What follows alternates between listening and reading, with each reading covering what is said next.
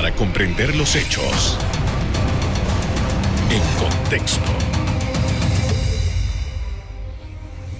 Muy buenas noches, sean todos bienvenidos y ahora para comprender las noticias las ponemos en contexto. En los próximos minutos hablaremos del apoyo de la sociedad civil organizada en la lucha en contra de COVID-19 en Panamá. Para hablar de ello nos acompaña María, ah, perdón, Ana María Vallarino, directora ejecutiva del movimiento Todos Panamá. Buenas noches. Buenas noches. Buenas noches, Carlos, ¿cómo estás? Muy bien, gracias. Gracias por haber aceptado nuestra invitación. a ustedes por el espacio y el tiempo. Sí, he estado leyendo algunas estadísticas que eh, se dieron a conocer eh, la semana pasada, la semana antepasada, acerca de lo que ha significado el movimiento Todo Panamá para la atención de los pacientes con COVID-19 y una de las tareas más importantes que es poder apoyarlos en sus casas. Quisiera, en primer lugar, para empezar esta, para este, este, este diálogo, ¿cuáles son esas estadísticas? Bueno, han cambiado un poco a hoy, han aumentado. Eh, a la fecha hemos atendido a más de 15.000 pacientes. De esos hemos evitado con el equipo de respuesta rápida y la terapia de oxigenación que alrededor de 700 pacientes no lleguen al sistema de salud una de las cosas que reportábamos que al evitar eh, esto, eh, estamos contribuyendo al Estado y ahorrándole cerca de 7 millones de dólares, ¿no? Una vez que, y, lo que mencionabas, ¿no? De esa atención temprana en las casas como una manera de prevenir, ¿no? Porque cuando uno llega al hospital, ya las probabilidades de complicarse aumentan. Ahora, eh, una de las cosas, eh, y usted lo acaba de decir, una de las cosas más dramáticas que hemos estado viviendo durante todos estos meses son los testimonios de personas que dicen, bueno, yo estaba en mi casa y llamé el número tal, y yo estaba en mi casa y, al final, después que di positivo, me dijeron tal cosa, pero no recibí ninguna ayuda de nadie.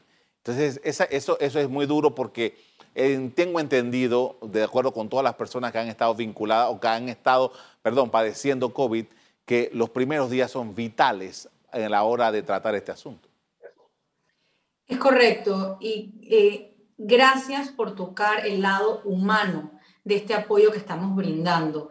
Primero, para aclarar, el movimiento Todo Panamá en conjunto con la Fundación Unidos por Panamá opera este programa de atención domiciliaria en 10 corregimientos de la capital. Pero en efecto, una vez que uno es diagnosticado COVID positivo y lo hemos podido ver no solamente en los testimoniales que hemos podido desarrollar y que las personas han tenido el valor de compartir después de esta experiencia traumática, sino también con seres queridos que han pasado eh, por ello, es este sentir de qué hago, ahora, porque creemos que sabemos qué hacer hasta el momento que nos dicen que somos positivos. Entonces, este programa también toca ese lado humano de que tu vida importa, de que estamos aquí, que vamos a darte seguimiento cada tantas horas dependiendo de tu caso y si necesitas medicamentos, vamos a llevarte esos medicamentos. Si necesitas en un momento dado, porque tus niveles de oxigenación en sangre bajan, vas a recibir un equipo de respuesta rápida en casa y si no podemos evitar que seas hospitalizado, pues también apoyamos en eso de poder llevar en ambulancia a los pacientes que lo requieran. Esto, a, a esto sumarle que se reparten a estos pacientes bolsas de comida y bolsas de higiene personal, porque una de las cosas que también quiere el movimiento de poder apoyar al Estado es en la parte de prevención, es decir, estas personas que son diagnosticadas positivos puedan cumplir la cuarentena en casa sin esa presión de llevar el sustento a sus familiares y a sus hogares. Eh, me olvidé preguntarles un rato cuando me dio la estadística. Usted decía que habían llegado ya 15 mil personas, si no recuerdo mal, hasta la fecha. Eh, ¿Cuánto tiempo de trabajo viene desarrollándose? Nosotros arrancamos y lanzamos el movimiento el 4 de agosto. Eh, se empieza en la Fundación Unidos por Panamá, en Juan Díaz y Don Bosco. De ahí en septiembre pudimos ampliar el programa gracias al apoyo de todos nuestros donantes y aliados a Tocumen, Mañanitas y 24 de diciembre. En diciembre, valga la, redundancia, pudimos ampliar porque vimos eh, el impacto que estaba teniendo y ampliamos a cinco corregimientos adicionales, lo que fue Betania, Pedregal, Parque Lefebre, Río Abajo y Pueblo Nuevo. Entonces estamos ahí desde diciembre apoyando estos 10 corregimientos porque vimos que con el aumento de casos que se dio ese pico en, en diciembre, se hacía necesario apoyar de la forma de, la mejor forma que podíamos y era evitar que esos pacientes se complicaran o la mayor cantidad de pacientes se complicaran y llegaran a hospitales, entendiendo que los corregimientos que decidimos apoyar eran los corregimientos o dentro de los corregimientos con mayores casos reportados. Ahora, eh, ¿cómo es la selección de los pacientes para la atención que ustedes brindan? Bueno, esto se hace de la mano con el MINSA. Eh, nos llega un censo diario y de ese censo nosotros a la fecha eh, hemos registrado 30.000, casi 30.200 pacientes y de ahí se les contacta. ¿Cuál es la mayor barrera que tenemos? Que no siempre contestan o que los datos están equivocados, pero se hace un esfuerzo de llamar en varias ocasiones para invitarlos a entrar al programa, porque este programa no es obligatorio, es opcional. Hay personas que optan por no entrar a él y hoy en día alrededor del 50% de esos pacientes que son contactados entran al programa. ¿Qué ha hecho el movimiento recientemente ahora en este mes de enero para lograr captar esos pacientes que no logramos conseguir a través eh, de llamadas? es introducir la tecnología con un bot poder permitir que las personas se comuniquen con todo Panamá. Y la semana pasada estuvimos poniendo en los centros de salud esa información, aparte de lo que hemos estado comunicando en las redes y con el gran apoyo que hemos recibido de los medios para esto, donde las personas que son diagnosticadas COVID positivo y tienen esa, esa prueba con ellos pueden escribir y contactarnos y si están dentro de los 10 corregimientos que atendemos pueden entrar. De igual manera, esta herramienta nos ha permitido que personas diagnosticadas COVID positivo o que han sido contacto de personas eh, positivas o que quieren saber más y recibir información veraz, pueden a través del bot recibir eh, datos de cómo se transmite el virus, que vemos que es muy importante, hay mucho desconocimiento del tema, cómo prevenir el, contagio, qué hacer en caso tal de ser contacto positivo o estar contagiado. Y en fin, es un menú de información que se ha desarrollado de la mano con nuestro comité médico asesor para asistir a la población en dar información que les pueda servir en momentos donde sientan que, como mencionabas al principio, eh, llaman a un número y no contestan o no saben qué hacer, porque sabemos que el miedo también paraliza. Entonces, por lo menos que está todo Panamá presente, pueden contactarnos y dentro de este, de este bot pueden recibir esta orientación. Con esto vamos a hacer una primera pausa para comerciales. Al regresar, seguimos hablando de las acciones desarrolladas desde la población civil para combatir COVID-19. Ya, ya volvemos.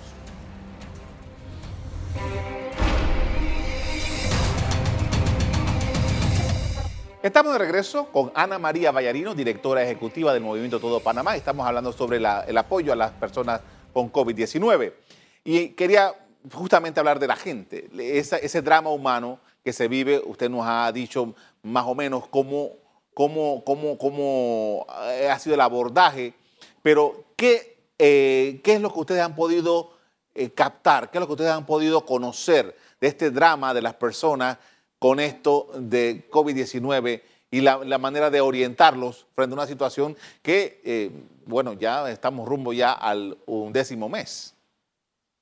Así es, gracias por la pregunta. Pues en efecto, nosotros de la mano con ANCON desarrollamos un diagnóstico social para entender cuáles eran las barreras que tenían estas personas, no solamente los diagnosticados COVID positivos, sino la población en general dentro de estos corregimientos eh, que estamos impactando y donde hay altos niveles de infección y de hacinamiento. Y lo que nos pudimos dar cuenta es que hay mucha desinformación, hay miedo, hay cansancio, eh, está muy comprometido el tema de la salud mental, eh, las personas eh, ya extrañan pues mucho lo que era la, vida, pero también hablan de que a veces las medidas de prevención que tanto mencionamos no las pueden cumplir. para ser específica, la que más se les dificulta es el distanciamiento físico, porque estas, en estas, estas personas en estos barrios y en estos corregimientos usan mucho para movilizarse el transporte público. Sabemos que dentro del transporte público es imposible distanciarse físicamente y por eso el movimiento ha impulsado tanto desde hace meses el uso de pantallas faciales para usuarios del transporte público o personas que están en espacios cerrados por más de 15 minutos y que no pueden distanciarse físicamente. El movimiento ha repartido eh, cerca de medio millón de pantallas faciales eh, a la fecha. Otro tema que pudimos ver, otra barrera muy importante, es el desconocimiento en la forma que se transmite el virus. Nos hemos quedado en que el virus está en las superficies y que se transmite cuando yo toco objetos que están infectados y no se ha podido comunicar adecuadamente que el virus se transmite por partículas en el aire. Entonces hablamos de aerosoles, pero también tenemos que cuidar el lenguaje que usamos, porque cuando hablamos de aerosoles la gente lo último que piensa es, está. Entonces, eh, para hablarlo más, elocuentemente, eh, hablamos de si puedes sentirle el tufo, estás demasiado cerca y eso que estás sintiendo te puede contagiar. Entonces, esa importancia de entender que es preferible estar en espacios abiertos, espacios bien ventilados, los abanicos prendidos, o sea, toda esa información no se tenía y nosotros nos hemos dado en la tarea en apoyo con nuestros aliados, clubes cívicos y otras ONGs, en poder sensibilizar y hacer docencia de todas estas barreras que, hemos encontrado, los hallazgos principales en este diagnóstico social, porque la gente quiere saber. Nosotros pensamos, eh, lo que no quieren, rechazan el regaño, rechazan los mensajes negativos. Lo que quieren es estar empoderados y entender qué hacer en caso tal de estar contagiados, estar en contacto con alguien positivo o en base a su realidad qué pueden hacer. Ahora, eh, quisiera saber también en este apartado, ¿qué abordaje han hecho ustedes para, por ejemplo, las personas que viven en condiciones de estrechez, las personas que tienen eh, unas casas pequeñas o viven en un, alojamiento pequeño en donde no hay mucha oportunidad de, de, hacer estas labores de, limpieza, qué sé yo, que esa realidad que vive la gente, ¿cuál es el abordaje que ustedes han tenido con eso? Bueno, el movimiento está impulsando el uso de espacios abiertos. Es preferible que las personas estén en el parque a que estén dentro de sus casas hacinados. Eso es en el caso para las personas que no están contagiadas. En el caso de una persona que ha salido COVID positivo y está, si está dentro de nuestro programa, es moverlo hacia un hotel hospital donde se pueda aislar. Eso también representa pues una, una barrera muchas veces porque hay personas diagnosticadas que están en zonas rojas de mucha, mucha violencia y dejar a sus familias eh, solas no es una opción. Entonces, lo que estamos viendo es que la mayoría de los contagios, y esto es algo que no solamente en Panamá, se están dando dentro de las casas, no en los espacios abiertos. Entonces, por eso preferimos que las personas, si se van a ver, porque al final uno tiene que trabajar, la vida sigue, esperemos que pronto se puedan abrir de una manera segura eh, los comercios, restaurantes, escuelas. Entonces hay que enseñar a la población a vivir con el virus. Es decir, ¿qué, ¿qué, tenemos que hacer? Es preferible estar al aire libre, distanciarme cuando estoy al aire libre, protegerme adecuadamente, lavarme las manos y en caso tal que no pueda, pues usar el gel alcoholado. Las condiciones en estas viviendas que ustedes han podido notar, muchas de las cosas que se han comentado es que, por ejemplo, hay algunas comunidades que el servicio de agua eh, o es deficiente o simplemente no existe. Hay, hay eh, lugares, por ejemplo, que las personas no tienen eh, la posibilidad de acceder a ciertos servicios públicos de manera fácil, de manera cercana. ¿Qué usted ha podido detectar? Así es, Carlos, es muy triste y lo que hemos podido ver es que hay una correlación directa en las comunidades y los corregimientos que muestran mayor infección con los índices de pobreza multidimensional. Es el, tema del hacinamiento, el no tener acceso a servicios básicos, a agua potable, todo incide directamente en las probabilidades de contagiarse o no. Y nuevamente, por eso es que el movimiento, entendiendo esa realidad que tenemos como país, optamos por trabajar y darle prioridad a estos corregimientos. Ahora, eh, cuando, cuando usted dice, bueno, eh, las personas les da asistencia, asistencia médica, se les da asistencia de, de, víveres y tal, de medicamentos, ¿cómo es esa logística? ¿Cómo, cómo, cómo se desarrolla esta acción? Bueno, tenemos eh, unos, unos motorizados que una vez que el paciente acepta ingresar, lo primero que se le lleva es su kit médico, ¿no? Luego va la, bolsa de comida y bolsa de higiene. Nosotros, por lo general, repartimos dos bolsas eh, de comida eh, y esto hoy en día, pues, se, ha hecho con donaciones, mucho con donaciones en especie de empresas que se han hecho presentes para poder garantizar que las personas no solamente reciban los alimentos, pero como bien mencionabas, esos insumos de higiene personal como el alcohol eh, desnaturalizado para la limpieza y desinfección de superficie, jabón eh, y demás. Pero eso lo manejamos dentro de toda la, la, estructura logística que tiene el programa de atención domiciliaria para, con estos motorizados, ir llevando a los pacientes de una forma muy, muy personalizada eh, las bolsas y los kits. Es momento de hacer otra pausa para comerciales. Al regreso, seguimos haciendo un análisis de las acciones desarrolladas por este grupo para eh, ayudar a las personas con COVID-19. Ya volvemos.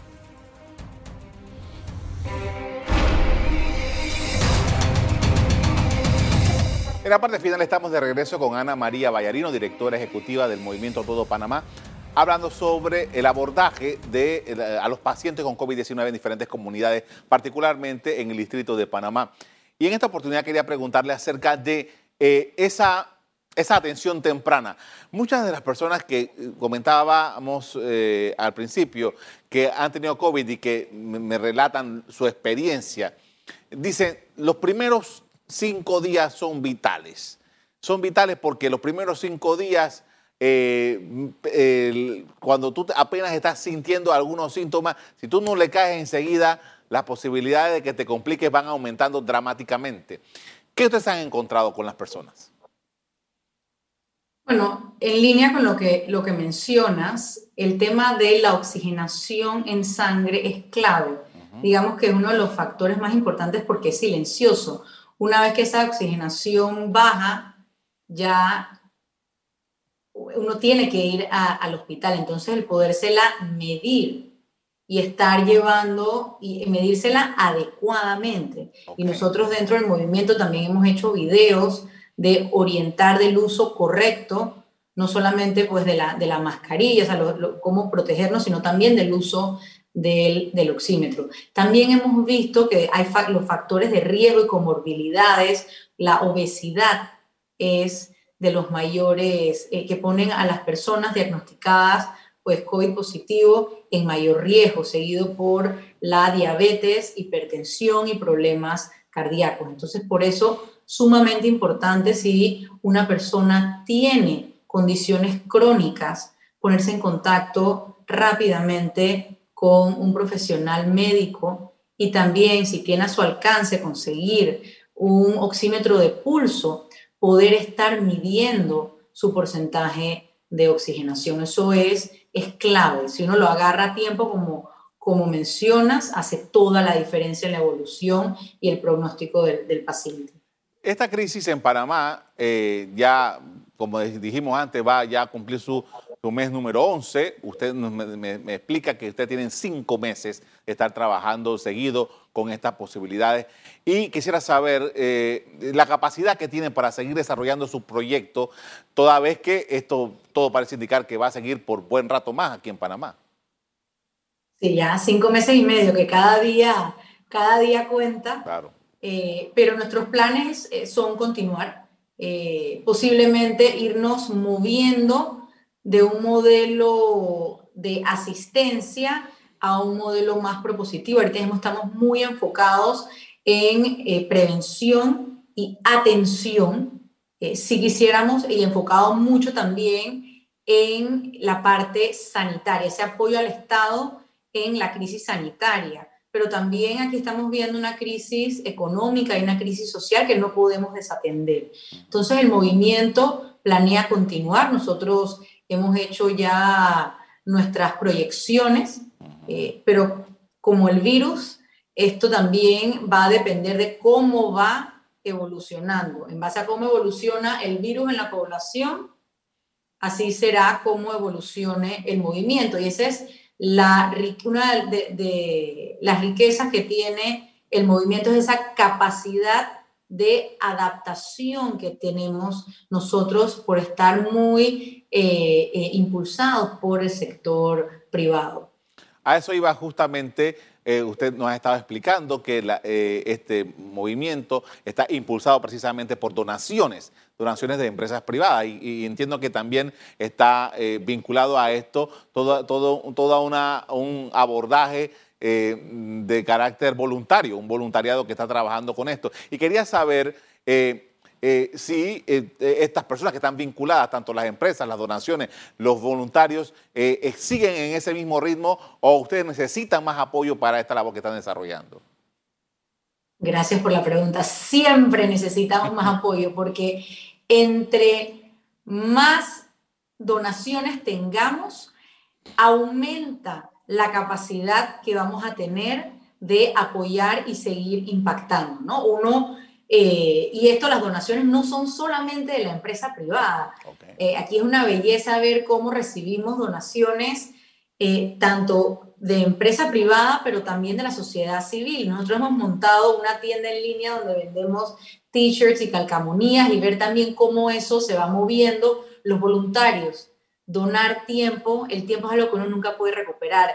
Tenemos ya más de 500 personas que han dado su tiempo para trabajos puntuales de, voluntariado, apoyando en procesos internos de organismos eh, del Estado, donde hemos visto eh, que, se que se tiene esa, esa necesidad, pero nuevamente nosotros queremos seguir haciendo, queremos seguir impactando, las ganas están, no han bajado con el tiempo, nos llena el tanque eh, ver ese reconocimiento que está teniendo el movimiento, no solamente de quienes habitan en este país, pero ya también la OMS eh, nos reconoció, nos hizo una distinción por eh, dentro de las mejores prácticas pues, y casos de estudio de ese apoyo que hemos estado eh, dando a, la población. Entonces, eh, pueden entrar a nuestras redes sociales, a nuestra página web, ahí pueden ver por Yapi, también pueden eh, donar si desean participar como voluntarios, también con uno de nuestros aliados, Ponte en Algo, que nos apoya mucho también con, con la parte de coordinar el voluntariado dentro del movimiento. Ahora, tomando en consideración que ustedes están trabajando precisamente en los corregimientos donde hay la mayor cantidad de incidencia, ¿cuál ha sido su experiencia? ¿Dónde ustedes han visto que, eh, oye, este es un caso favorable, nosotros eh, la incidencia aquí pudo ser impactada para la baja? En fin, una experiencia que ustedes digan, oye, aquí el trabajo, este se, y se logró esto. ¿Cuál es? Bueno, primero quiero nada más aclarar que el movimiento eh, tiene distintas áreas de trabajo y de enfoque. El programa de atención domiciliaria la hemos enfocado en estos 10 corregimientos. Pero la campaña de sensibilización y comunicación la hemos, la hemos hecho a nivel nacional, de la mano con el apoyo que hemos recibido de los medios. Hemos apoyado a distintas instituciones como el Instituto Conmemorativo Gorgas para Estudios de la Salud. Hemos estado apoyando y trabajando muy de la mano ahora con la región metropolitana de salud, hemos repartido equipo de protección personal, insumos médicos, en fin, el movimiento se ha movido en distintas. Definitivamente, el estar en los corregimientos más afectados es lo que nos ha permitido generar el mayor impacto, porque lo que siempre hemos querido es evitar saturar el sistema de salud, que no depende de nosotros, pero por lo menos apoyar, ser parte de la solución y poder evitar la mayor cantidad de, muertes en el país. Le agradezco mucho, Ana María, por habernos compartido sus experiencias con esta iniciativa eh, que parte de la sociedad civil organizada. Muy amable. A usted por la invitación. Gracias. Hasta luego. Parte de los objetivos de esta iniciativa ciudadana es reducir los tiempos de respuesta a la población en el programa de atención domiciliaria para pacientes COVID-19. Hasta aquí el programa de hoy. A ustedes les doy las gracias por habernos acompañado y les recuerdo que si quieren volver a ver este programa, búsquenlo en el VOD de Cable Onda. En locales, Canal Eco. Me despido invitándolos a que continúen disfrutando de nuestra programación. Buenas noches.